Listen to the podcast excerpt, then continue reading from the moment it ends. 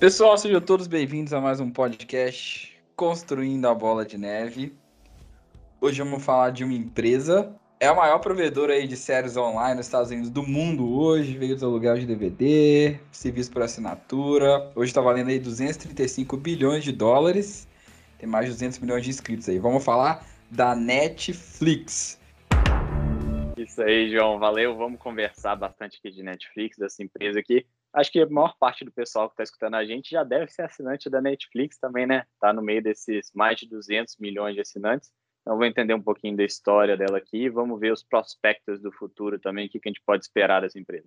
Pedro Damasceno, ele que ainda tem o Netflix, mas está pensando em, em cancelar, né? Não, Pedro? Você vai fazer? Você vai cancelar o Netflix, cara? É isso mesmo? Cara, eu ainda não sei, viu? Até porque, graças a Deus, consegui passar esse gasto aí pro cartão dos meus pais. Depois de, de uma conversa sofrida, tirei essa, essa fatura das minhas costas, passei para eles, então não sei, mas talvez, vamos ver. Cara, será que a maior, a maior, o maior desafio da Netflix talvez será isso, né? As pessoas vão deixar de pagar no cartão do pai e vão começar a cancelar, né? Porque enquanto tiver no cartão do pai, tá indo, né? É, ué, tipo, é aquilo, enquanto o valor né, não, começa a doer, tá tranquilo. E, e, aí, vamos começar falando aqui, gente, da experiência de vocês com Netflix. Como é que foi aqui o primeiro contato? Como é que vocês começaram a ter um pouco de contato com Netflix? Eu, cara, eu, eu brinco, né, porque minha irmã, ela conhece o Netflix desde o tempo que era DVD, né? Minha irmã mora nos Estados Unidos aí há é, quase 18 anos, né? Então ela viu toda essa evolução aí do, do Netflix. Então ela pegava o DVD, chegava pro correio. E a primeira, a minha primeira, meu primeiro contato foi com o Roku. Não sei se vocês conhecem o Roku, mas uhum. ele era tipo um, um, um Google, é, aquele, aquele negocinho do Google, né? Que você coloca na televisão para poder rodar. E aí, desde então, nunca mais saí desse mundo Netflix. Como é que foi com vocês? Ou então, eu não tenho essa experiência tão longa quanto a da sua irmã, mas acho que aqui em relação ao Brasil, eu já conheço o Netflix tem muito tempo.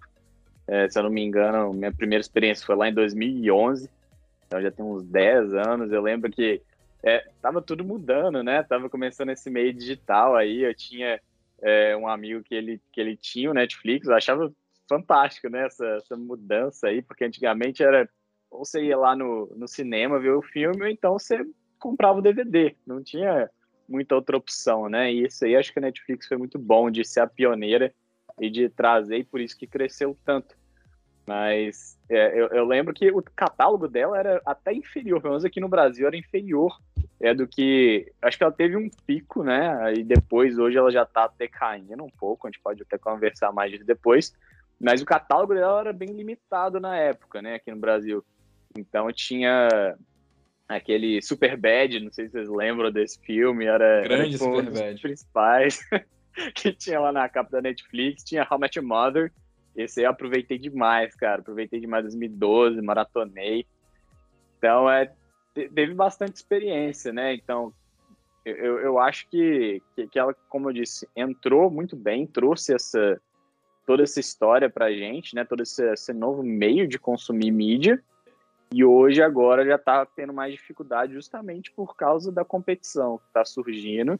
E o pessoal está né, entrando, vendo que dá muito dinheiro esse negócio de streaming. Então, quem realmente era dono do conteúdo agora está oferecendo nas próprias plataformas e nas competições que a gente tem disponíveis agora, como Disney Plus, HBO Max e tantos outros, né? Cara, comigo, velho, eu já, eu já fui total um late boomer dentro do, do, do, do streaming.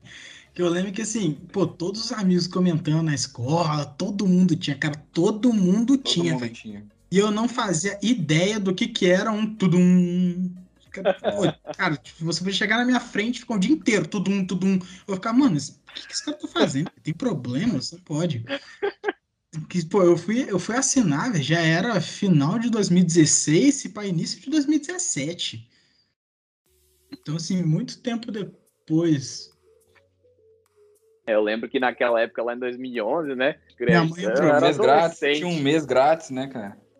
Mas você precisa do cartão de crédito para poder ganhar um mês grátis, né? Aí tá, aí tá o problema. Então eu tinha que convencer meus pais a querer assinar. Aí, naquela época, assim, minha mãe era super lutante colocar cartão de crédito em qualquer coisa na internet. Então foi, foi uma briga aí para poder conseguir ter acesso.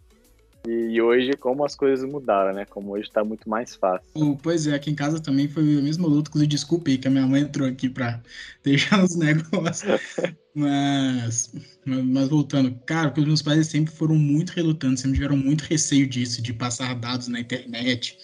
Tal. Então, assim, acabou demorando muito pra gente assinar. Na real, a gente só assinou porque a minha mãe queria ver uma série nela, que, que, que a minha tia assistia, e a gente já tá em 2021 e a minha mãe nunca viu a série. A nunca nem, nem usou o login dela, cara. nem sabe qual que é. É aquela, aquela história que tem lá, né? Tem a, os nomes, aí tem lá, a primeira pessoa é a que paga, a segunda é a que usa e a terceira é o sanguessuga, né? Aquele que não paga, mas só usa. É, mas mudou é. muitas coisas, né? Acho que é tanta mentalidade das pessoas dessa questão de colocar cartão de crédito online, acho que já ficou mais tranquila. E não só isso, tem também a questão de outras formas de pagamento que te deixam mais seguro e você não precisa de colocar seu cartão de crédito em tudo, né? Então, uhum. eu, por exemplo, né, eu estava até comentando com vocês que eu assinei o Disney Plus, aproveitei que tinha uma promoção de R$1,90 por um mês. Falei, opa, vou aproveitar, vou aproveitar a oportunidade. E aí eu paguei pelo PayPal. Então eu não precisei de colocar meu cartão de crédito lá. Eu entrei com meu PayPal, já está registrado e seguro lá no PayPal, e aí depois os outros pagamentos que eu quiser fazer em outros sites, eu posso usar o PayPal, né? Existem outras alternativas aí.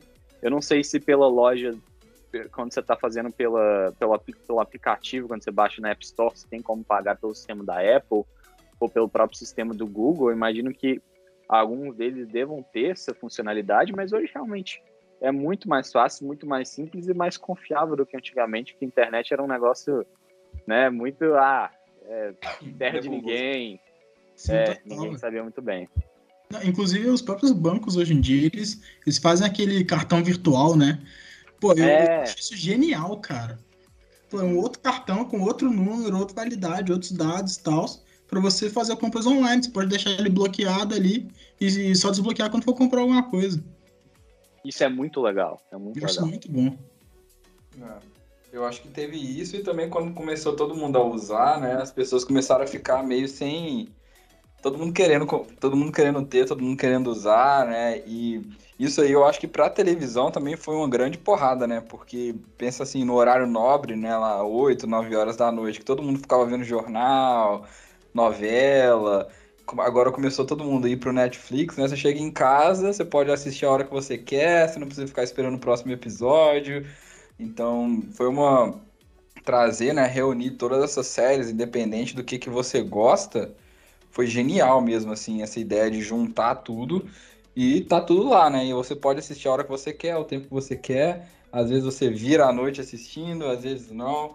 Então, isso aí foi muito legal, né? E aí é legal a gente começar então a falar da história, né? A gente é, uhum. é, vai querer contar aqui um pouquinho da história, né? Para quem não conhece, porque a Netflix, apesar de a maioria das pessoas conhecerem ela como ela é hoje, né? Que é um serviço de streaming, um site, um aplicativo, ela começou, né? Com um serviço de distribuir VHS, né? Para quem não conhece o VHS, aquelas fitinhas que você tinha que rebobinar para poder assistir de novo. E, começou... e se você devolvesse sem rebobinar, tinha multa. Exatamente, tinha multa e se devolvesse em atraso, pagava multa, que foi exatamente por isso que a Netflix começou, né? Lá na Califórnia, como tudo bom, começa na Califórnia. É, essa história é muito legal, né, João? Porque o pessoal comenta, e foi a história original lá que o Reed Hastings ele contou. Então, o Reed Hastings ele fundou a Netflix lá em 1997 na Califórnia, junto com, com um parceiro dele. Se não me engano, o nome dele era Mark, né? Mark Mark Randolph. O nome dele era Mark Randolph, isso daí. Então, é, eles fundaram lá em 1997 e, à época, tudo que existia era VHS, né? Então, acho que o primeiro aparelho de DVD que foi vendido foi em 1996, foi um ano antes. E o DVD ele realmente entrou nos Estados Unidos em 97 mesmo. Então, o DVD ele é uma invenção que foi trazida ao mercado recentemente. E as fitas, o que, que acontecia? As fitas elas eram muito grandes e tinham um volume grande. Então, é, apesar de ter essa ideia, o do, do Reed Hastings ele ter a ideia dessa possibilidade de mandar por correio, não era factível mandar fita porque seria muito caro e não seria viável. Então, a ideia dele seria trazer o DVD, porque o que, que aconteceu? A história é que o Reed Hastings, ele tinha alugado uma cópia do filme Apollo 13 na Blockbuster. E aí ele levou para casa, passou um tempo, esqueceu de devolver. Na hora que ele foi voltar lá na Blockbuster, o pessoal quis cobrar 40 dólares para ele poder devolver por causa com, com essa taxa de atraso que tinha na época, né? É, eu adorava ir para locadora quando eu era criança, acho que eu achava uma atividade super ficava bacana. Andando, ficava andando pelos... Ah, era? Não, perdia horas ali dentro vendo é. a capa dos filmes. Uhum. A da Blockbuster, o ruim é que não tinha capa, né? Tinha tudo, vinha só com nome. Tudo assim. era blockbuster, é. Exato, né? Isso aí eu ficava bolado. Eu gostava da, da, da locadora do bairro, que tinha capa, eu podia ver qual que era a capa do desenho que eu queria assistir. Mas aí ele ficou meio bolado com isso, e essa foi a primeira história que ele contou, né? De como que tinha começado a Netflix. Depois ele foi dizer que, na verdade, isso era um mito, que não, que não tinha acontecido, não. Que, na verdade, o Reed Hastings e o parceiro dele eles faziam uma. Eles andavam de carro juntos para poder ir para a empresa que o Reed Hastings tinha criado, que era uma empresa de software, e eles ficavam batendo papo, né? E aí eles faziam brainstorming no caminho para o trabalho e um dia chegaram nessa ideia.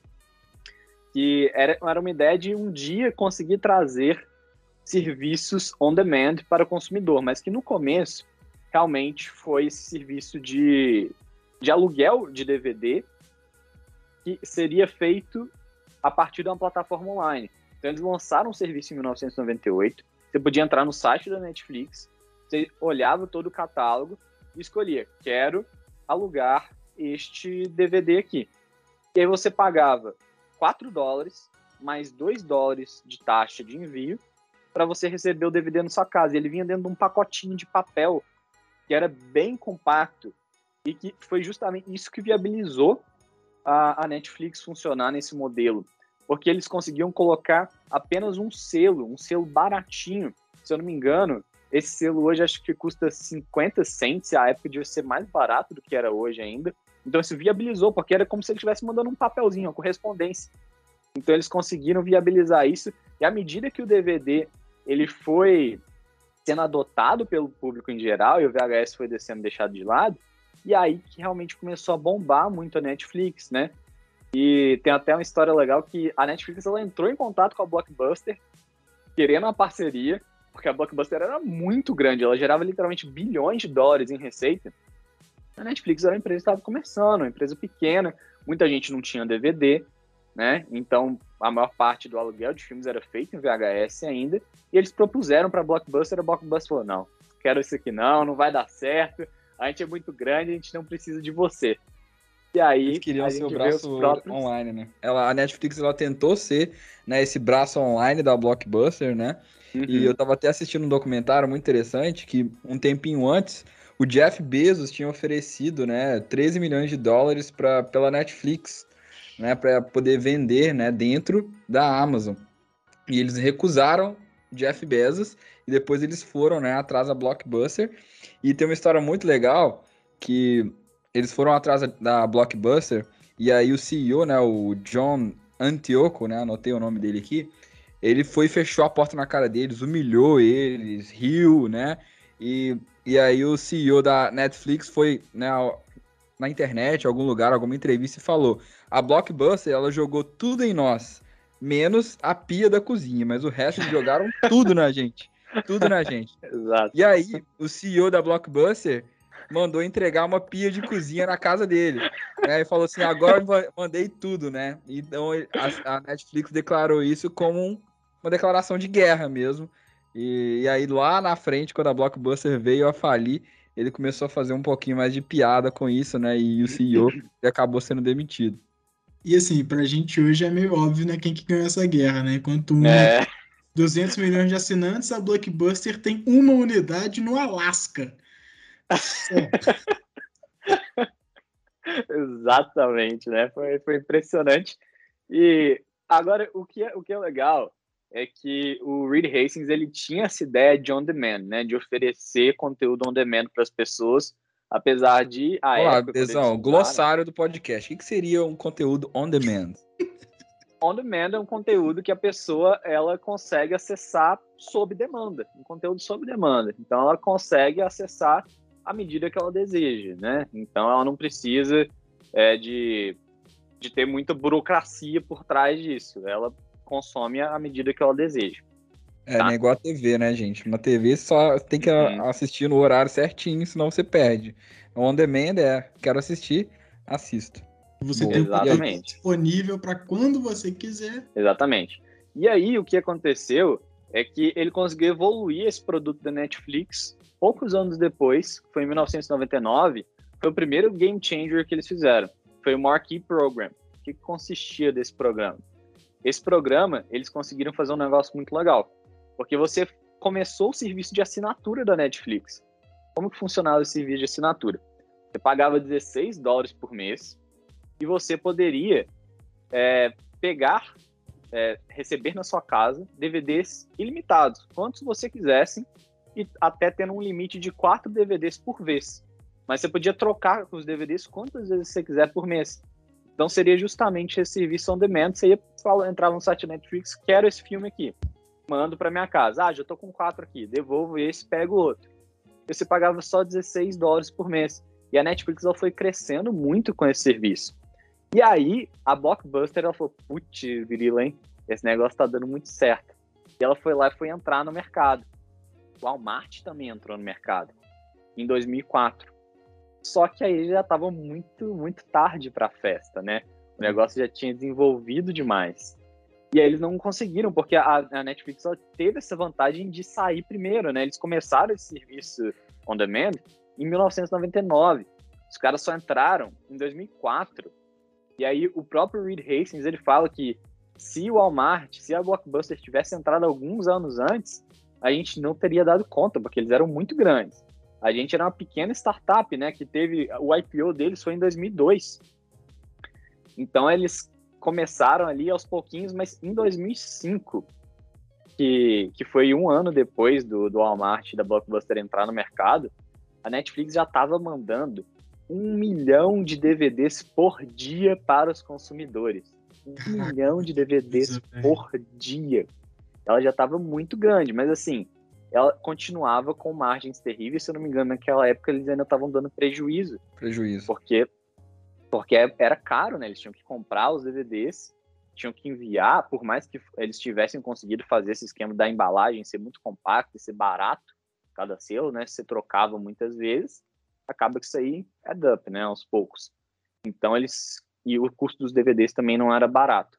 Mas aí, aí que veio a Netflix como a gente conhece hoje realmente. E isso aí começou em 2007. Eles começaram com o serviço deles online. Quando eles começaram com o serviço online, ele estava incluso junto da assinatura que você fazia para poder receber seus DVDs. Só que no comecinho lá, assim, a internet de 2007 não é a mesma internet que a gente tem hoje. Mesmo nos Estados Unidos, a qualidade não era lá aquelas coisas. Então, a experiência não era tão legal. E no comecinho também, eles tinham que entrar em contato com as produtoras, né, para poder conseguir o licenciamento. O que tinha de conteúdo lá era é, mais ou menos. Só que, à medida que o tempo foi passando um pouquinho, eles foram insistindo, né? Foram, foram insistindo, insistindo, e entrando em contato, eles conseguiram contratos muito bons. Conseguiram contratos com a Disney, conseguiram contratos com a Paramount, conseguiram contratos com diversas produtoras. De graça, aí, né? Não de graça, mas muito Não, eu tô falando de graça, né? Porque é, eu, eu tava vendo isso, né? E os contratos foram assim 20 milhões de dólares, né, de contrato, que hoje é nada, né? Hoje é nada. E, e foi realmente um, um, impacto gigantesco, porque imagina, você tem todos os conteúdos das principais uh, plataformas, como Disney, Paramount, né, Lionsgate, tudo isso, para todo mundo, né? Então, por que, que a Netflix começou a dar muito certo aí em 2007, 2008?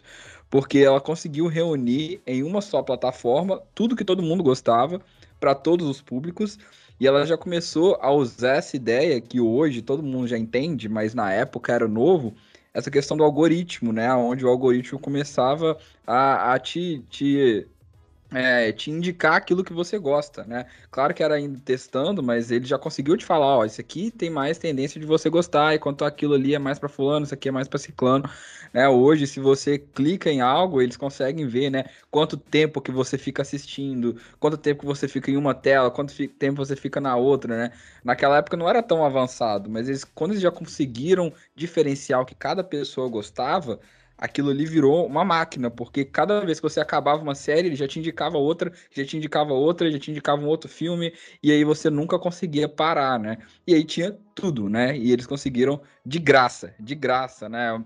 É, nesse documentário que eu tava vendo, né, em 2008, eles conseguiram essa parceria com a Star Z, né? Star Z, inclusive, até funciona hoje ainda, né? Eu já até assisti alguns filmes lá, mas ela não é tão grande Tem assim. Nos canais do Amazon Prime, eu acho. Sim. E, e aí a Starz conseguiu trazer todos esses conteúdos aí que o Bezão falou, né? Disney, Sony, Paramount, MGM, Lionsgate, trouxe tudo. E aí que a Netflix mudou o nível, né? Agora tem tudo lembrando que ela ainda tinha o DVD, né? Então isso era isso. meio que uma segunda opção, pra, tava numa transição ainda se o pessoal ia começar a usar ou não. Então imagina, olha que interessante, né? O pessoal usava muito DVD e eu eu não sei, vocês usavam muito DVD? Porque eu acho que eu não, não cheguei, assim, na locadora eu costumava ir e tal, comprar, mas o DVD eu acho que a gente comprava mais, né? Não era aquele negócio de alugar igual era com a fita. Ah, eu, eu ia bastante na locadora também, mas assim, aqui em casa tem muito DVD. Meu pai adorava passar no Suns Club, Comprar, que tinha. Né? Era um pouco longe aqui de casa, mas a gente gostava de ir lá e comprava. Tem que ver, tem um monte de DVD aqui em casa. Mas teve a época também, não era tão forte como na época do VHS de passar na locadora, mas eu, eu passava também, eu, eu, gostava, adorava passar na locadora, sinto saudade até hoje. Engraçado, aqui, aqui em casa já era meio oposto, a gente comprou muito VHS, mas os DVDs a gente alugou muito mais. É mesmo? Eu acho, eu acho que é muito legal aquilo que você tinha comentado, das recomendações da Netflix, porque isso começou antes mesmo do serviço é, digital, né, da transmissão digital. Sim. Até mesmo na época dos DVDs, porque a escolha dos DVDs que você ia pegar, você fazia pelo site da Netflix. E aí eles já começaram com esse esquema de recomendação, né? Isso aí foi muito revolucionário, trazendo essa pegada de tecnologia que a Netflix tem desde o do seu começo, né? Eles começaram a implementar esse mecanismo. Então eles otimizaram isso depois quando passaram para o serviço digital. Então acho que isso aí é, foi bem bacana. Isso aí, cara. Não, e é muito interessante, né? Já começou a mudar um pouco o jogo e virou essa empresa de entretenimento, né? Acaba que se você for olhar os melhores negócios hoje, eles têm uma tem que ter uma certa ligação com entretenimento também, né? Porque em 2010 eles conseguiram fazer, né, essa é, essa ligação, né, esse, essa parceria com algumas empresas de tecnologia, como Apple, Nintendo, PlayStation. E isso aí também deu um impacto muito grande, né? Então a pessoa ela jogava lá o PlayStation 3 dela, mas ela tinha Netflix lá para ela assistir, ou ela no iPad dela, né? No Nintendo Não, dela. Cara, antes disso, velho, a expansão deles aqui no, no, no Brasil começou com um DVD que você instalava no browser do PlayStation 2. Nossa, é, essa cara, essa aí eu não não. sabia, não. Eu não é, sabia disso. É. Isso daí é, é, Eu achei bizarro quando eu descobri isso, que era tipo assim, eles descobriram que, pô, que 95% né, né, das pessoas que tinham videogame tinham um PlayStation 2. PlayStation 2. É, aí eles ficaram, cara, pô, o Brasil, um país, né, pô, começando no mundo digital e tal. E o PlayStation 2, por mais que ninguém usasse, tinha né, a opção de você conectar o cabo de internet nele. Aí eles fizeram um DVD. Nunca vi ninguém que usava. Nunca vi é, ninguém conectando o cabo de internet no PlayStation 2. Pois é. Eu já assisti fizeram... filme pelo PlayStation 2, mas usar desse jeito aí de Netflix eu nunca tinha feito. Eles fizeram um DVD que você botava lá, aí ele meio que logava no, no, no site dela, você botava conta, cadastro e tal, e via os filmes sérios, velho. Eu até tenho um, um vídeo do menino mostrando isso ano passado, se ainda funcionava. Ele testou lá, eu fiquei, caraca. E funcionava? Funcionou, velho.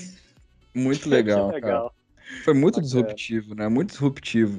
Eu fico pensando o seguinte, né? Imagina só, a Netflix começou em 1997 com essa questão de fitas, né? Depois ela evoluiu aqui para DVD. E aí, como eu falei, chegou em 2010, ela estava fazendo parceria com Apple, Nintendo, PlayStation, e aí tem um dado muito legal, que é que 30% do tráfego de horário nobre nos Estados Unidos estava indo para Netflix. E aí que começou a chamar um pouco a atenção, né? Porque as, é, as redes de tá televisão falaram. É, as redes de televisão falaram assim: o que, está acontecendo com 30% do meu tráfego? Por que, que as pessoas não estão assistindo jornal, novela, jogo, etc? Que N vermelho é esse aqui que está nas pesquisas? É um Exatamente. E aí, que aí que o pessoal começou a perceber. E o mais interessante é que logo depois a Blockbuster veio à falência, né? Então, 2010. É, exatamente. Então, em 2010 eles conseguiram chegar a ter 30% do tráfego né, de, de é, do horário nobre e a Blockbuster veio a falir, né? Então a Netflix ela veio como um, um raio mesmo, a, arrasando tudo, tá? Então foi realmente muito disruptivo para aquele momento. É, e depois as plataformas de TV também foram criando os próprios serviços, né? A gente vê até aqui no Brasil que a Globo tem, acho que o Globo Play dela lá, que tem os próprios conteúdos da Globo, se eu não me engano, tem conteúdos é, de terceiros também que eles exibem. Então ela, eles foram adaptando, né? Tem outras agora provedores americanas, também tem os próprios serviços de streaming. Então eles foram se adaptando de acordo com essa nova realidade que a Netflix foi trazendo. Agora, o grande problema que a Netflix ela foi percebendo lá, é, até no, no começo da, da época do streaming, um pouco depois ela conseguiu os grandes contratos interessantes que ela conseguia aglutinar realmente todos aqueles filmes, todas aquelas séries interessantes que as pessoas queriam ver em um único lugar, hoje a gente já não vê mais isso, mas ela conseguiu esse grande feito à época, é que esses contratos de licenciamento eles estavam ficando cada vez mais caros, porque as produtoras estavam percebendo, pô, pessoal tá assinando isso pra caramba, né? Quando a gente vendeu lá baratinho 20 milhões de dólares, não existia isso, né? Ninguém né, falou, ah, se dane, me dá 20 milhões de dólares aí, não tem problema. Exatamente. Né? Tá, melhor do que nada, não vou, não vou ganhar nada com esse trem de internet, que porcaria que é essa? Então eles foram lá e só que eles começaram a ver, pô, eles estão ganhando muito dinheiro, né? Vão começar a cobrar mais. E aí que veio a ideia da Netflix de fazer os próprios conteúdos. E ela veio com o primeiro conteúdo lá em 2011, que foi o House of Cards. Fez o anúncio em 2011 que eles começariam a fazer Kevin a produção Space. do House of Cards. Exatamente, grande Kevin Spacey, né? Teve todas as suas polêmicas, mas realmente é um ator é, nome de peso. Fenomenal. É, é, trazer o Kevin Space chamou muita atenção, né? Eu, Todo eu mundo... acho que ele foi o primeiro nome de peso que ela trouxe, não foi? Não, foi a primeira série, foi com baita nome de peso e teve muito sucesso. Até hoje, uma das melhores séries originais da Netflix é o House of Cards, né? Eu assisti, eu achei super legal. Eu vi até, acho que, sei lá, terceira temporada, mas eu gostava bastante, era bem legal. Até eles tirarem o Kevin Space era legal, né? Depois que tiraram... Spoiler pra quem não viu House of Cards ainda, foi mal, galera. Mas aí eles começaram né, a fazer muito conteúdo. No começo foi, foi devagar. Eles teve, teve ano, acho que 2012, eles lançaram só um filme, né? Hoje a gente não consegue nem imaginar, né? A Netflix lança um monte de filme meio meia boca, mas lança, toda hora tá lançando filme. Então eles foram cada vez adicionando e acrescentando ao catálogo. Só que à medida que o tempo foi passando, começou a surgir concorrência. E aí a gente chega no próximo capítulo, que é onde a gente está hoje. Aí que é, o caldo engrossa. É, exatamente. É, essa época, só voltando aqui, eu acho que é muito legal falar aqui o seguinte, né? Eles tiveram um ganho gigantesco, né? Com House of Cards. Eles começaram a lançar muitos filmes. Eu não sei vocês, mas eu tinha um certo receio de assistir filme da Netflix. Eu ficava assim, ah, esse aí não vai ser bom. É, eu, eu demorei muito tempo para poder confiar e assistir Eu tenho esse receio hoje, velho. Antes, antes eu também. Hoje em dia eu tenho. Exatamente. Sou igual a você, PH. É, eu, eu, eu, não assisto coisa, qualquer filme. Meio... Eu, eu, tenho, hoje eu tenho até um pouco de preguiça de assistir de novo, filme. Sandler, cara. Não. Eu tenho um pouco de preguiça de assistir filme hoje, sabe? Eu gosto de assistir série e eu só vejo o filme quando eu falo assim, aquele filme é bom mesmo, sabe? É bom. Aquele filme tipo Marvel, Star Wars, aquele filme que eu sei que eu vou gostar, né? Demais eu não, uhum. não né, dedico tanto tempo, assim, duas, duas horas e meia para um filme. Então é muito difícil de ver, né?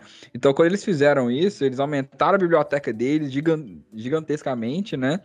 É, e, e aí eles anunciaram um serviço, né, que foi quando eles separaram, né, esse Netflix do DVD desse Netflix de streaming, né? E isso aí o foi Quickster. uma jogada, é o Quickster, que não deu certo, na verdade, né? Porque as pessoas começaram a falar, ah, agora eu vou ter que ter duas assinaturas, né? E aí uhum. eles perderam muitos, muitos, né, subscribers, né? Muitos assinantes.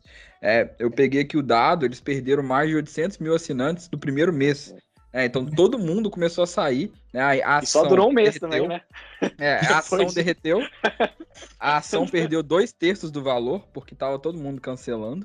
E aí eles resolveram né, fazer né, para a forma que é hoje, né? Para poder. Agora não, agora é só streaming. Vamos né, pensar no futuro é, e, e, usar isso, né? Então ela perdeu essa, essa esse grande diferencial, né, essa força competitiva que ela tinha de juntar tudo.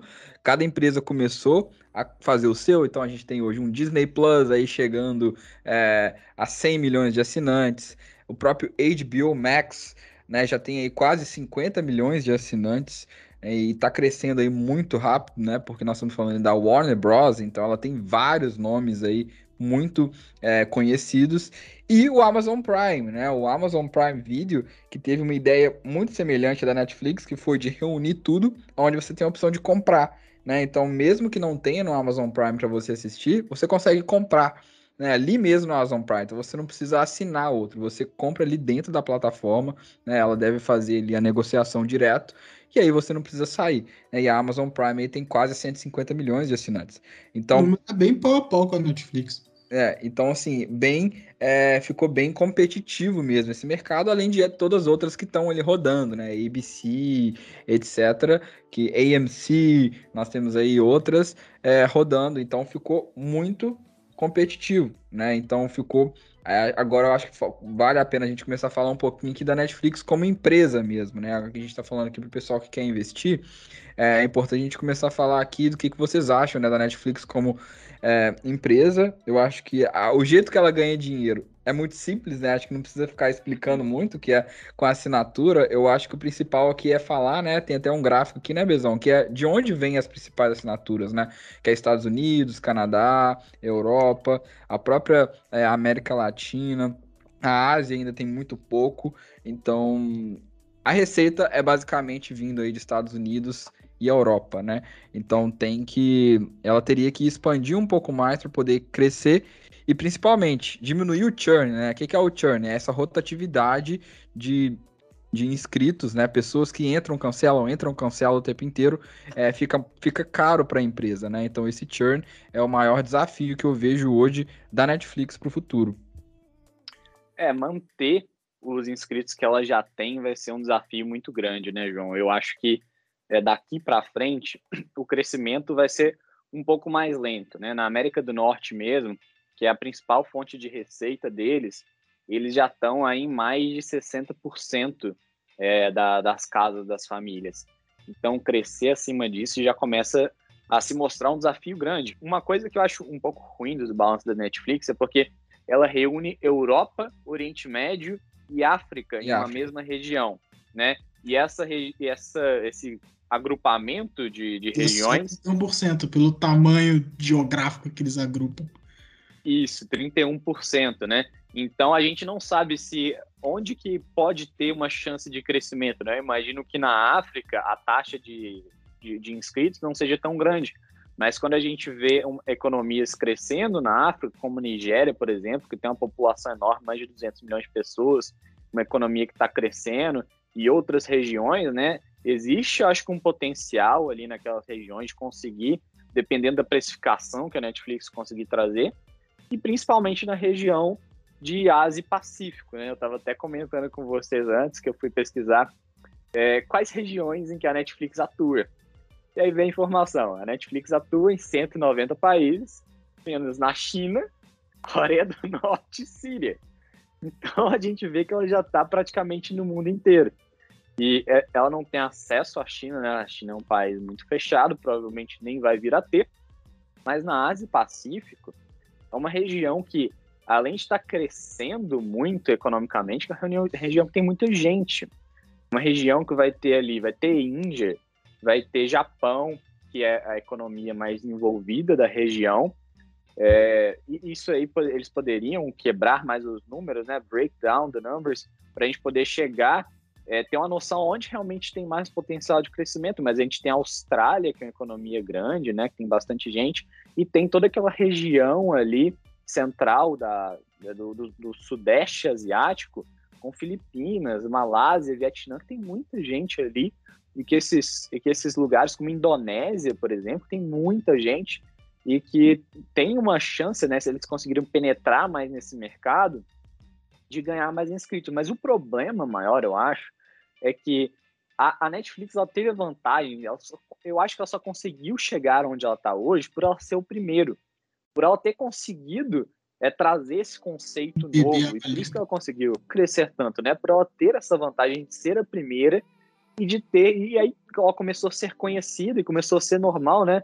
A gente é, aqui no Brasil mesmo já virou um verbo assistir Netflix, né? A gente nem fala, ah, vou assistir tal série, vou assistir outra série, vou assistir Netflix. Nos Estados Unidos então, Netflix and Chill.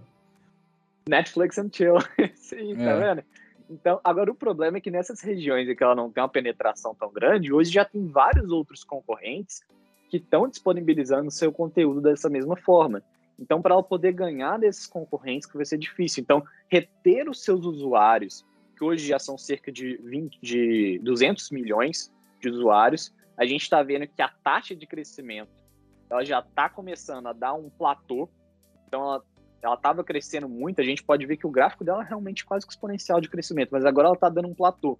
Ela cresceu muito em 2020 por causa da pandemia, só que agora em 2021, nesse primeiro trimestre, ela só conseguiu adicionar cerca de 3 milhões de inscritos. Pode até parecer muito, mas quando a gente vê que ela já tem 200 milhões, 3 milhões não é tanta coisa. Ela já tem presença em 190 países, né? Então, quando a gente, a gente vê que a taxa de crescimento que ela está estimando que nesse segundo quarto, ela vai ter uma. Ela, ela vai conseguir adquirir mais um milhão de inscritos só, é muito pouco, né?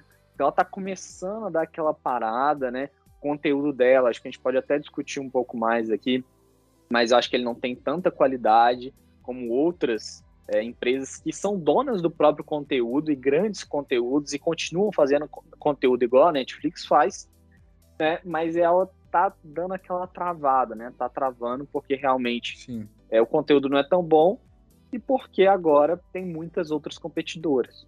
Sim, concordo muito. Assim, é, é uma coisa, né? Sempre quando passa a ter concorrência, você começa a achar coisas ruins no serviço que você já teve. Uhum. Mesma coisa, pô, chegou Uber, táxi ficou horrível. Antes táxi era bom. Mesma coisa. Só que uma coisa que, que eu achei boa, isso bom para a Netflix, é que nenhuma delas tem uma, uma interface melhor do que ela. Tipo, por exemplo, o, a, o Amazon Prime, né? A, o layout, a apresentação do Amazon Prime, na minha opinião, é muito ruim, horrível.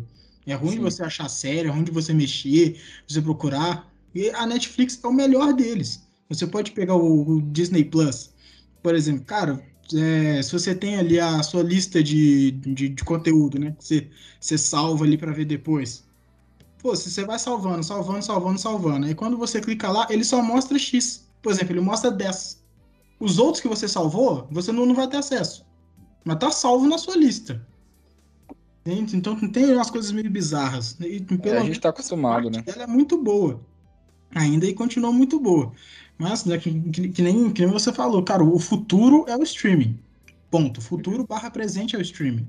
Né? E assim, a partir do, do momento que você tem aquelas que eram as principais fornecedoras de conteúdo para a Netflix tendo seus próprios streamings, a Netflix vai começar a ficar sem conteúdo. E, e hoje, infelizmente, o conteúdo original dela não é, não é suficiente para manter aquilo ali. Ela lança. Exato. Você pega, né? Eu, eu acho, né, que a série mais forte dela atualmente é Stranger Things. Pô, cara, ela ah, é? lança é? uma temporada por ano. Cara, a galera vai, assina um mês, ele já lança todos os episódios de uma vez, vê toda a temporada, depois vai embora. Vai passar a ser isso. Os filmes dela não são tão bons. Acho que o último filme bom, bom mesmo que ela fez foi aquele Bird Box. É, Bird Box eu nunca vi um filme, eu nunca vi um filme da Netflix, Bird só Box vi é séries bom. originais, né? Nunca vi um filme original Sim. da Netflix. Os filmes são, são meio chulé e as séries eu não acho que, que vai ser o suficiente para conseguir sustentar assim. Tem, a... Tem um nome também, eu acho que assim, quando a gente vai avaliar, por exemplo, filmes da Disney, da Warner, né, como um todo, são filmes que geralmente iam para o cinema, né? Então você não vê é um filme da Netflix no cinema, né? Eu acho que até teve, né, um ou outro aí que foi para o cinema, mas não era muito comum, né? A Disney, a Warner, a MGM já estão muito na frente nessa questão do cinema é, quanto a Netflix. E aí quando eles conseguem agora lançar o filme tanto no cinema quanto na plataforma de streaming eles estão muito na frente da Netflix, né? Um grande exemplo que eu acabei de viver foi a Black Widow, né? A Viúva Negra, aonde eu fui no cinema assistir porque eu queria ter a experiência do cinema, mas eu tinha a opção de ver no meu sofá pelo Disney Plus. E é o mesmo é, preço. Então, e, é, e o mais legal, é, o mais legal de tudo, é, você pode assistir de novo, né? E você já sabe da qualidade. Eu acho que a Disney já tem os clientes fiéis dela, né? Então temos os clientes que são fãs de Star Wars, temos os clientes que são de Marvel, não sei, é, High School Musical, que seja. Tem as pessoas que já são fã e tudo que lançar elas vão assistir. Né? Uhum. É, então, a Warner tem o quê? Tem Harry Potter, tem Game of Thrones. Cara, qualquer coisa que lançar do Harry Potter, eu vou assistir. Sabe, eu vou dar pelo menos o meu voto de confiança e vou lá assistir, vou pagar para ver, né, seja é, as pessoas falando mal ou não. Né? E a Netflix, tudo é uma surpresa, tudo é tem um mistério, você sabe se é bom, se é ruim, se é mais ou menos, né? Então, o fato da Disney, da HBO, né, estarem tão na frente, assim, em questão de confiança e qualidade de conteúdo, ao elas trazerem, né, o próprio conteúdo delas para uma plataforma de streaming, a pessoa fala, ok, ela lança uma série da Marvel, né, eu, não, eu vou assistir, porque eu sei que eu gosto, né? Ah, lançou Loki, eu quero assistir, porque eu conheço, né? Eu gosto de Marvel, né? Lançou, não sei, é. Como é que chama? The Winter Soldier. Eu quero assistir, porque eu gosto de Marvel. Então a gente já sabe, né, que é, que é bom conteúdo. Enquanto a Netflix, ela tem que estar tá o tempo inteiro conquistando a gente. O tempo inteiro conquistando. Exatamente. Então, esse eu acho que é um desafio muito grande, né? Essa questão do churn mesmo, né? E ficou muito difícil também. Eu acho que isso até para a própria Netflix, porque quê? Porque agora você tem que ter muito serviço de assinatura. Então a pessoa tem que escolher muito sabiamente o que, que ela quer ter, né? Então não. Porque imagina, você assinar Netflix, HBO Max, Amazon Prime, é, Disney Plus, AMC, não sei o que, você não vai querer ter isso, né? Você vai querer escolher ali um ou dois, no máximo, sei lá, três, é, se você que tá pagando, né? A não ser que você vá colocar aí, igual o Bezão falou, na conta do pai, aí tudo bem, é só convencer o pai, deixa lá no cartão de crédito e ele paga sem saber, né? Mas se não for assim, você vai escolher um ou dois ali, né? E aí qual que você vai escolher? O que você confia mais, que tem um conteúdo que você tem mais costume e o ponto que o Pedro falou é bem interessante, né? Sobre o layout. E eu acho que isso é até porque a gente está mais acostumado também, né? A gente usou tanto Netflix que a gente já fica meio automático como que usa ele, enquanto os outros a gente ainda está aprendendo, né? Os próprios engenheiros ainda estão aprendendo a colocar o layout de, uma jeito, de um jeito que a gente acostuma. Então, isso aí ficou muito muito fácil, né? E a Netflix, eu acho que o último lançamento dela que deu um pouquinho certo ali foi essa questão de ter esse ranking, né? Porque aí agora você começa a dar pelo menos uma olhada ali para ver o que, que, o pessoal tá assistindo. Cara, mas esse ranking tem, eu tenho a teoria de que é um ranking meio duvidoso. Porque repara, toda série que a Netflix lança vai pro ranking. É. Cara, eu fico na não é possível. Não, que isso? Como assim? Eu, eu acho esse ranking levemente duvidoso. Ou ele é duvidoso é porque realmente não tem outros conteúdos novos que a Netflix tá pondo. Então realmente não tem o que estar tá ali, né? É o que Só o tem o assiste. conteúdo original que ela faz. É o que o pessoal então assiste, então... né? Pode ser só não. É, mas assim. Aquilo né, que você tava falando que nem. Cara, uh, você pega o Disney Plus. Pô, lançou início desse ano, né? Cara, e a gente já tá em julho e eles lançaram três séries que foram né, muito grandes que é o WandaVision, Falcon e Winter Soldier e agora Loki. Enquanto isso, cara, pega aí pra você ver quantas séries a Netflix lançou de janeiro até julho. Mas Eu o problema é a qualidade, deles. né? Entende? Pois é, é, é isso deles, né? De, talvez, né, talvez se eles passassem a focar mais na qualidade, menos na quantidade, porque é, é absurdo o tanto de séries que eles lançam, cancela, lança, cancela, lança, cancela, e fica nesse loop, ah, essa daqui deu um pouquinho melhor, mas cancela, essa daqui, pá, estourou. A gente não tem nem tempo, né, velho? Imagina. A gente Exato. não tem nem tempo de assistir esse tanto de série, como é que a gente vai saber se ela é boa ou ruim? E quando a, a, Disney lança uma a cada três meses, todo mundo assiste né? Todo mundo assiste, né? Você deu o exemplo do Loki, do WandaVision, todo mundo assiste, porque já sabe, né, da, da né, da, da qualidade. E, e, eles, eles fazem um marketing melhor. Eu acho que o marketing da Disney é, é muito, muito, tá anos luz na frente. É, inclusive, dessas séries, a única que para mim é boa mesmo é a Loki. As outras três, indiferente. As outras duas, indiferente para mim. Achei... Mas a gente assistiu, cara. Eles fizeram a gente assistir. Exatamente, eles conseguiram fazer. E tem os filmes também da Disney, né? A gente vê, por exemplo, o meu irmão, é, eu quando assinei aqui, ele ficou doido para poder ver esses filmes novos que estavam lançando aí da Disney, porque oh, passa as propagandas, né? Assim, eu comecei a ver, eu, eu não gostei muito, mas assim, ele adorou, né? Ele que é criança, ele adorou. Então acho que puxa muito o público. E essa questão que nem você falou, né, João? É, é provável que o pessoal vai assinar no máximo dois serviços, né? E vai ter gente que vai querer assinar no máximo um assinar três serviços, acho que não vão ser tantas pessoas que vão estar disponíveis. Uhum. E da maneira como eu vejo daqui para o futuro, eu acho que a Netflix ela vai estar posicionada ali em terceiro, porque a gente vai ter o HBO, que isso é uma coisa, acho que a gente não comentou aqui, mas a Warner, ela já anunciou que ela vai fazer um merge com a Discovery. E a Discovery, ela é uma gigante da mídia. Então ela tem canais de diversos, para diversos públicos diferentes. Ela tem canais de sobrevivência, tem canais ali de, de coisa de, que americano gosta, né? Canal de, de ficar passando coisa de corrida, Nossa, de coisa antiga. Discovery Turbo, Discovery Home Health, Discovery. É, Isso, é, tem coisa ela, ela, coisa. ela, comprou a Food Network, então ela tem coisa de comida, tem o Discovery Home and Health, tem coisa de, de vida do dia a dia que as pessoas gostam né, de assistir. Então, junta isso com o catálogo da Warner que tem Warner, HBO e todos, todas, e todas as propriedades intelectuais. Isso aí que eu acho que é um dos pontos chaves, né? Porque eles são donos do conteúdo. Eles já têm aquele conteúdo que as pessoas podem assistir tudo que estava lá para trás, e eles também têm a propriedade intelectual para poder produzir conteúdo daqui para frente e ter justamente essa qualidade que a gente estava conversando da Disney. E aí quando a gente vem a Disney é a mesma coisa. Ela tem, ela é dona do conteúdo e dona das propriedades, então ela já tem um backlog de, de filmes e de séries muito interessantes e continua produzindo conteúdo, né? E com muita qualidade, esse é o ponto-chave, né, que a gente estava comentando. Então a Netflix ela produz com muita quantidade, mas eu acho que a gente vive assim cada vez mais em um mundo que as pessoas têm menos tempo para poder ficar, vou ver vários conteúdos mais ou menos. Quero ver um bom conteúdo, um conteúdo legal. Então acho que cada vez o, o nível da Netflix ele vai diminuindo e vai sendo colocado é, em um terceiro, terceiro lugar, porque as duas competidoras estão crescendo, estão trazendo melhor conteúdo. Eu acho que o conteúdo da, da Netflix está diminuindo, está trazendo para baixo. E essa questão da interface, né? Se a gente for lembrar, 10 anos atrás, a interface da Netflix também era aquele negócio mais ou menos, né? Uhum. Eu acho que isso aí é uma, uma das coisas mais fáceis de se adaptar, né? Mais fáceis de se melhorar e de trazer de alto nível, né? mas com todo esse investimento que eles têm, todo esse dinheiro que eles têm, toda essa equipe que eles têm e cada vez mais todos os dados que eles conseguem trazer do, dos consumidores para poder melhorar. Então acho que isso daí vai ser o de menos e que tanto a Disney quanto a HBO eles vão conseguir melhorar aos poucos e assim trazer topo de linha.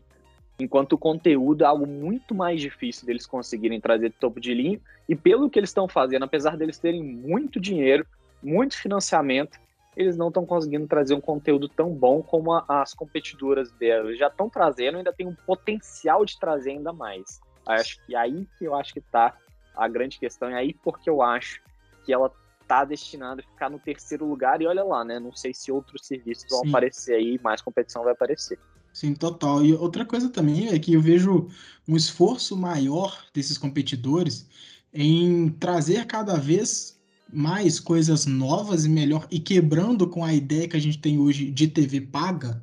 Por exemplo, se você pega o Amazon Prime, cara, pô, NFL, eu acho que são todos os Thursday Night Football são transmitidos no Amazon Prime também. Cara, uhum. isso, velho, é algo assim, algo muito pequeno hoje, mas que já é algo muito gigantesco quando você pensa ainda mais em esportes, que é muito o, o, o, nosso sistema antigo, né? De que, pô, é televisão, se você quer ver mais, pô, você paga ali um pay per view. sabe? Tem, tem muito essa coisa e você vê a Amazon já fazendo esse esforço para trazer os jogos de quinta-feira da, da, da NFL. A, a Disney agora, né, aqui no Brasil com Star Plus, eles vão transmitir é, por Champions League, alguns outro, outros esportes, Libertadores e tal, vai ter dentro do Star Plus. A, a, a Amazon Prime anunciou também uma parceria aí com o Premiere. Então, por dentro do Prime, você consegue assinar o Premiere e ter acesso a todos os jogos de futebol. E eu não vejo a Netflix movimentando para trazer esses extras né, para os 200 milhões de pessoas que já estão ali dentro. Só que quer você Exato. conseguir vender algo a mais para o mesmo público né? E não vender só os 35 reais da assinatura. Não, você é 35, mas tem aqui um filme mais 60. Mas tem aqui uma assinatura desse outra coisa aqui, de esporte, mais 79, para você meio que reutilizar aquele consumidor. Né? Se eles conseguirem fazer isso, talvez eles se mantenham por mais tempo. Mas a concorrência está fazendo primeiro e até agora nada, né? Sim. Eu acho que uma coisa que a Netflix não tem, e que Disney tem, HBO tem, né, ESPN que seja, são fãs, né? Ninguém é fã da Netflix. Eu acho que as pessoas elas gostam de usar o Netflix porque elas ficou prático. Mas as pessoas são fã da Disney, elas são fã do Harry Potter, do Star Wars, do Friends, do I Met Your Mother, que seja. Entendeu? As pessoas elas são fãs disso e elas confiam nesse produto e elas vão atrás, né? Então, quando a Disney consegue produzir um conteúdo de qualidade, quando a HBO consegue trazer um conteúdo de qualidade, as pessoas assistem. É, e quando chegar no momento onde você tem que escolher duas de três, elas provavelmente vão escolher aquelas que elas são fãs. Porque aí a emoção vai contar, né? Aí o que é, é o coração que vai contar ali mais. Porque o preço vai ser ali mais ou menos a mesma coisa, né? O, o, a, a, qualidade né, visual, vamos dizer assim, vai ser a mesma coisa. Então aí que vai contar é o conteúdo. Né? E, e aí você confia mais o quê? Numa que lança ali um filme por semana, mas que você não confia, ou na Disney que tem a Marvel, Star Wars e outras várias franquias que você já gostou e já confia, né? A HBO que tem o Warner, etc, que você já gostou, você já confia. Então eu concordo com o Bezão quando ele fala que ela vai ficar em terceiro, isso se ela conseguir se manter ali em terceiro, né? É. Porque ela deve perder aí bastante, a não ser que ela consiga achar uma disrupção boa, né, dentro do próprio Netflix, como ela fez mudando do DVD pro pro digital, ela provavelmente vai cair muito, né? Então, esse eu acho que é o grande desafio aí da Netflix, ela conseguir manter esses assinantes, entreter esses assinantes. E eu concordo quando vocês falaram que aqui o foco tem que ser menos em quantidade, mais em qualidade, porque hoje a gente não tem tempo de assistir tanta coisa. A gente só quer sentar e assistir algo que a gente realmente gosta. Né? Tá todo mundo brigando pela nossa atenção o tempo inteiro. Tem rede social, tem né, trabalho, tem tanta coisa que a gente precisa fazer então, para a gente parar e assistir de verdade, tem que ser algum conteúdo de qualidade. Enquanto ela continuar focando na quantidade, que eu acho que isso deu certo quando era DVD, porque aí você oferecia muito DVD, aí a pessoa falava assim, ah, não, eu quero, né? Mas hoje não tem mais isso, né? Então, se ela conseguir né, overcome, se ela conseguir superar esse obstáculo, aí tudo bem. Mas se não, eu acredito que o Disney e o HBO Max vão ser os dois ali que vão estar tá brigando, né? O HBO, inclusive, tem a DC agora também, né? Então você vai ter ali é. Batman, Superman, Mulher Maravilha, é, Titãs, né? Os Titans, tudo isso lá tá naquele. Então a gente vai ter Marvel contra DC até nas plataformas de streaming, né? Então é, vai ser uma briga muito boa e a Amazon brigando por trás juntando tudo, né? Eu acho que o legal da Amazon é que ela junta tudo, ela une todos e ela consegue ganhar mesmo assim, porque é, é, é, eles são tão brilhantes que, independente de quem estiver ganhando, ela ganha junto. E ainda então, é o então, único stream que se paga, né? Pelo, pelo frete grátis, pelo frete grátis. no Brasil. Cara, o meu Amazon Prime, os 9,90 super se pagam só pelo frete. Tranquilo eu não compro quase nada, né? Mas assim, se eu comprasse bastante. Literalmente, tá, certeza... gente? Ele não compra quase nada. Nada, assim, nada na vida, né? Tô falando só de internet, não. não o Bezão é. Pô, o cara é regime de austeridade. Pesado. Foco nos objetivos, né, pessoal? Foco nos objetivos. Mas assim, é, eu, eu acho muito legal isso que você falou também, PH, de, de outras alternativas dentro do próprio serviço, né? Que nem você comentou aí da, da NFL dentro do Amazon Prime, que eu acho uma baita oportunidade legal. E a, a HBO Max, ela também pensando nesse sentido, né? Ela já tem alguns contratos com a NBA que são lá do, dos Estados Unidos, mas não aqui. A Discovery também tem isso, alguns contratos lá na Europa de campeonato de futebol. E pelo que eu vi, acho que até aqui no Brasil tem alguma coisa de futebol ali no aplicativo da HBO Max. Então, eu acho que eles estão pensando nesse sentido de expandir o conteúdo e a gente realmente não vê uma iniciativa dessa Netflix. Ela continua aí na mesma. O que ela fez, ela anunciou na semana passada, né? Acho que isso é até legal da gente comentar. Seria em relação ao, à parte de game, né? Ela falou que ela vai estar tá trazendo um novo executivo que ele trabalhava lá no, no setor do óculos, que, que, é, que é lá do Facebook, e que já trabalhou muito na EA também, para poder desenvolver uma parte de gaming que faria parte do serviço da Netflix. Agora, eu estava escutando algumas opiniões de alguns analistas de, a respeito disso, e teve um que ele, ele foi muito categórico. Ele falou assim: Isso aí vai ser dead on arrival. Então, vai chegar morto, né? Algo natimorto. Então, os pontos que ele trouxe eu achei muito interessantes. Porque ele fala assim: primeira coisa, olha a diversidade de aparelhos que as pessoas consomem a Netflix. Então, muita gente consome lá no, nos aparelhos da Amazon, né? Que é aquele Fire Stick, aqueles outros aparelhos que a Amazon vende no site dela. Tem aqueles Chromecasts também que as pessoas assistem. Tem muita gente que vê pela própria TV, Smart TV. Tem gente que assiste pelo computador, tem gente que assiste pelo celular, tem gente que assiste pelo videogame. Como que ela vai oferecer uma opção de gaming para tanta gente? Quem está mexendo no TV? Vai jogar game controle remoto? Como é que você vai fazer isso? Vai fazer um negócio apontando, como se fosse um jogo do Harry Potter de Wii ali, que você está brincando na, na, TV? Meio difícil, né? Sim. E aí, quando você está quando você tá mexendo no celular, para que, que você vai querer acessar Netflix para poder jogar jogo quando você já tem uma infinidade de outros jogos disponíveis lá na App Store para você poder jogar de graça ou para você poder comprar? Para que, que você vai querer a Netflix fazer isso, né? Então, ele ainda cita, né, esse analista, ele estava citando que é um mercado muito competitivo, é um mercado que já tem muita gente e que ter sucesso nesse mercado é difícil e que muita gente tentou ter sucesso nesse mercado e falhou já. Então, assim, é, eu concordo bastante com o ponto dele. Eu acho que essa estratégia a gente ainda tem que ver melhor é, o que, que eles vão falar a respeito. Eles vão lançar é, o relatório do segundo quarto na semana que vem, na terça-feira. Talvez eles comentem um pouco a respeito e a gente tem que ver. Quem sabe eles podem nos surpreender.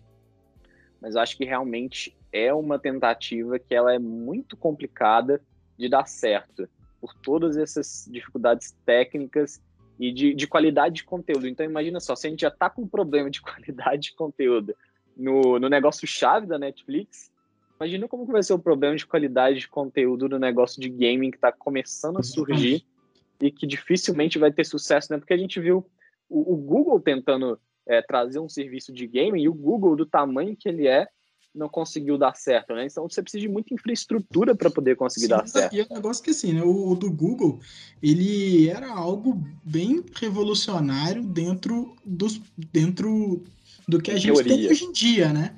Porque, pô, que você tá vendo um vídeo no YouTube, aí ia aparecer um badzinho Play Now, você ia clicar, ele ia começar a rodar o jogo na máquina do Google e você ia jogar pelo seu computador por streaming. E a Netflix não ia fazer isso. Pelo menos pelo que eu li, ia ser um serviço mais tipo o Xbox Game Pass. É Game Pass, não é?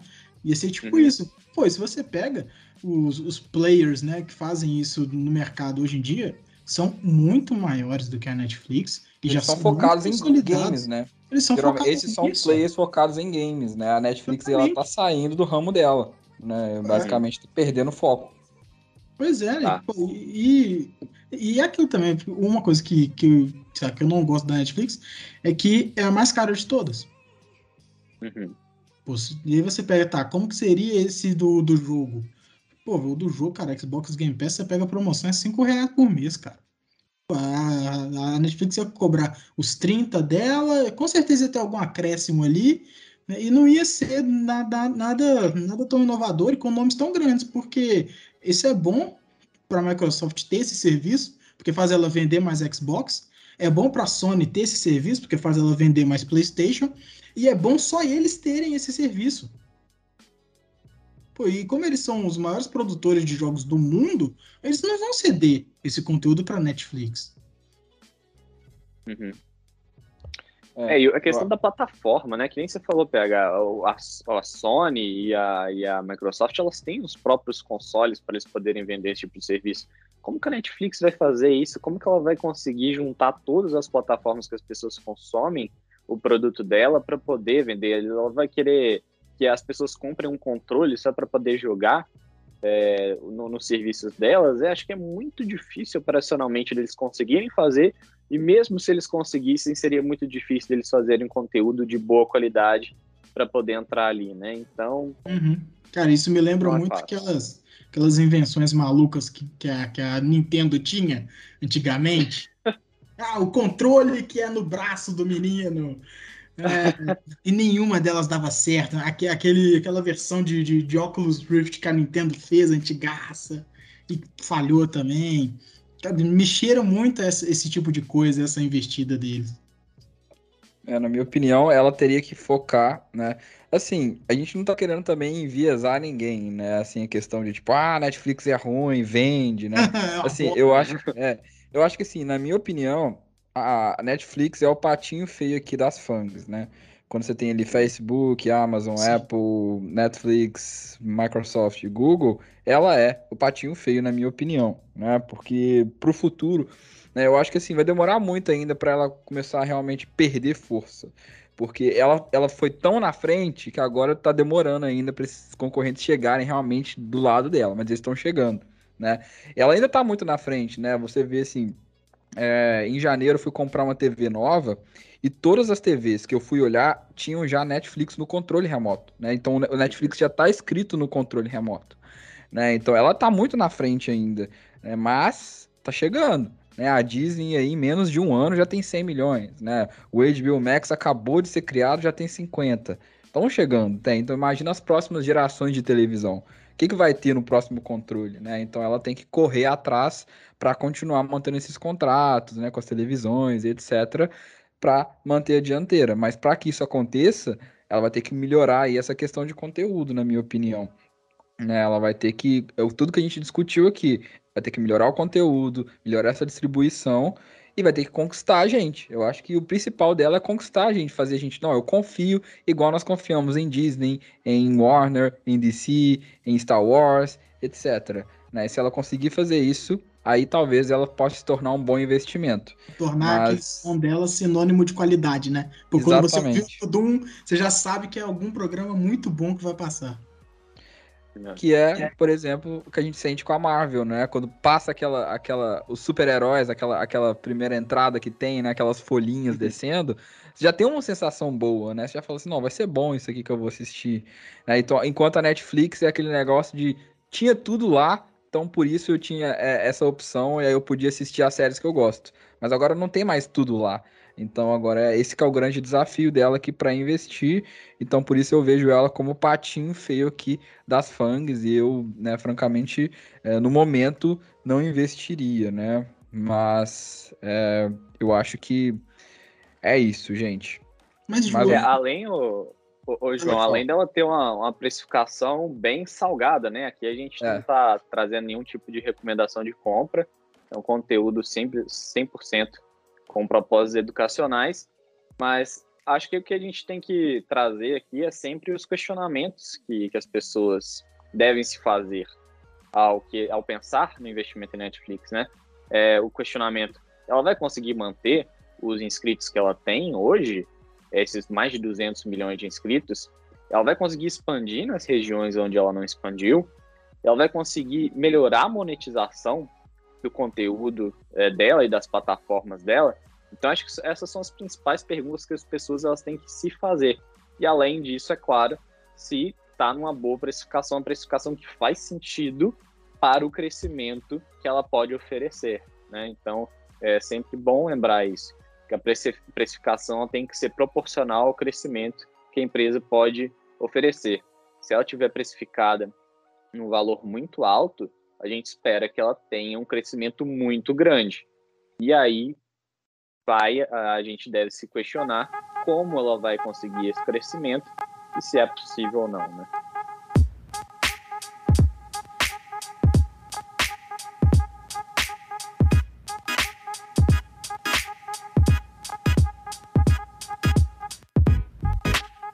Show de bola, galera. Eu acho que então é isso, né, gente? Foi, deu, acho que deu pra gente elucidar aqui os principais pontos da Netflix, contamos a história.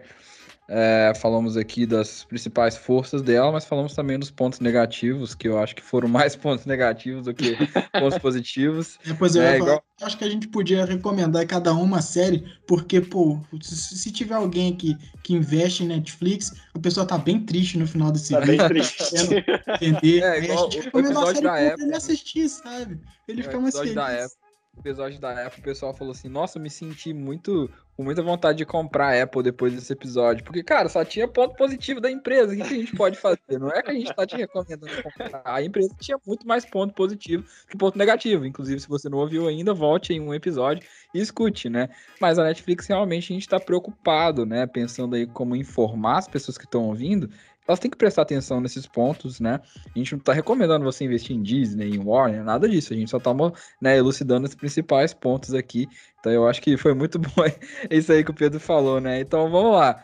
Eu né, gosto do The Witcher aí que ela vai lançar. Li os livros, eu acho muito bom. E estou aí na expectativa de assistir.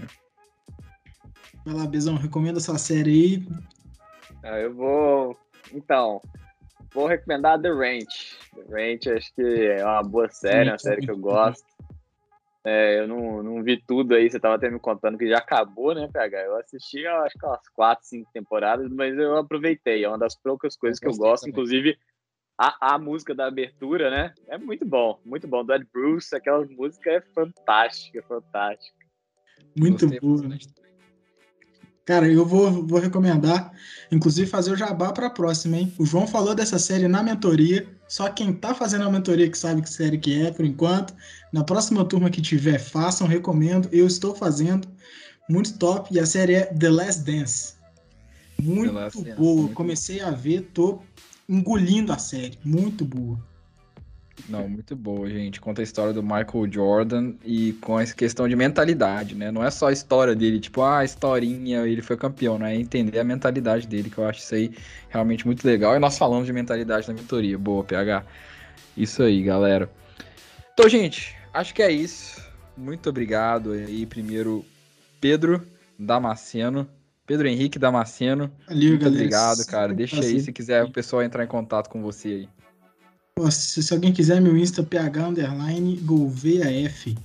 Bem simples. Eu espero realmente que vocês não passem a, a fazer que nem o, o Perini, a Malu, né? Que quando o convidado participa muito, ele, eles dão a conta pro, pro convidado pagar. Exatamente.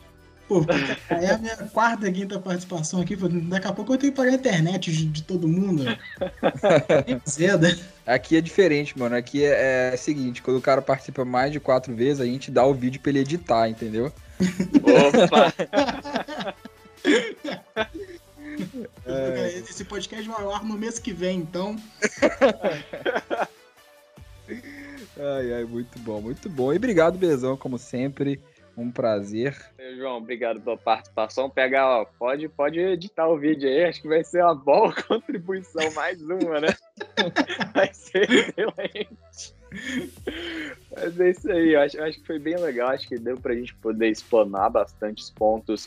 Os pontos positivos também tem pontos positivos da Netflix, principalmente com a história dela, mas também as preocupações que a gente tem para o futuro, que é importante sempre lembrar que o mercado ele é um mecanismo de desconto futuro, né? Então não adianta olhar só para o passado. O passado ele tem que ser inspiração para a gente poder tentar prever um pouco melhor o futuro, as nossas expectativas. Mas o passado é passado, né? Então o mercado ele vai estar sempre olhando para o futuro e nunca para o passado. Então é isso aí. Se alguém quiser me seguir, fica no Instagram aí, BernardoVSC. E até a próxima, pessoal. Um grande abraço. Então é isso, gente. Espero que vocês tenham gostado. Falem o que vocês acharam, qual empresa que vocês querem. Já vão pensando aqui. E se quiserem me seguir no Instagram, arroba João R. Machado, não esquece de deixar seu like, de se inscrever. É o seguinte, gente, se você não deixar seu like, não compartilhar, não se inscrever, nós vamos lançar, vamos lançar aqui um, uma maldição aqui, gente. O que, que vai acontecer com a pessoa que não curtir compartilhar é, com os amigos aí o podcast? O que, que vai acontecer, Pedro? O que, que vai acontecer, Bezão? Vai ter que assistir todas as séries ruins da Netflix que ela lança toda semana e perder todo o seu tempo. Vai ter que ver 5 horas de filme do Adam Sandler. Ai, ai, muito bom, cara, muito bom. Então é isso, gente. Para você não ter que assistir todas as séries da Netflix, não esquece de curtir e compartilhar. E até a terça que vem. Aquele abraço.